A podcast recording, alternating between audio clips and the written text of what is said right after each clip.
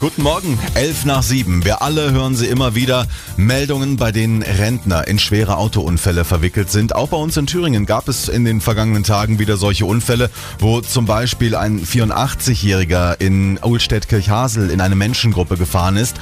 Und prompt kocht sie dann auch wieder hoch, die Diskussion, wie man mit älteren Menschen am Steuer umgehen sollte. In Biberach in Baden-Württemberg können Senioren jetzt ihren Führerschein freiwillig abgeben und dürfen im Gegenzug ein Jahr lang kostenlos Bus und Bahn fahren. Michael Schemert aus der Landeswelle Redaktion, wie kommt das da an?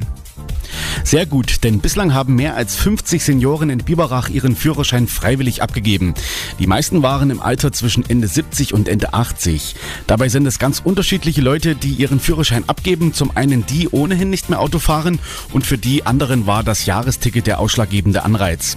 Es kommen aber auch Kinder mit, die ihre Angehörigen überzeugt haben, nicht mehr selbst zu fahren. Für die ist dieses Angebot ein tolles Argument. Ja, danke Michael. Wir wollen heute Morgen auch Ihre Meinung zum Thema wissen. 0361 7 mal die 2. Guten Morgen. Guten Morgen, Martin hier, hallo. Und zwar, ich bin selber Berufskraftfahrer. Ich bin 31 Jahre alt, ich muss alle fünf Jahre zur ärztlichen Untersuchung. Warum soll, warum soll es nicht ab 65 oder was auch gehen? Und dann für Rentner kostenlos machen? Weil, aber sag mal so, ich muss, wenn ich nicht mehr fahren darf, bin ich auch meinen Job los, auf Deutsch. Das wäre meine Meinung. Hm, also Martin befürwortet Fahrtauglichkeitsprüfungen, sollten für Senioren aber kostenlos sein.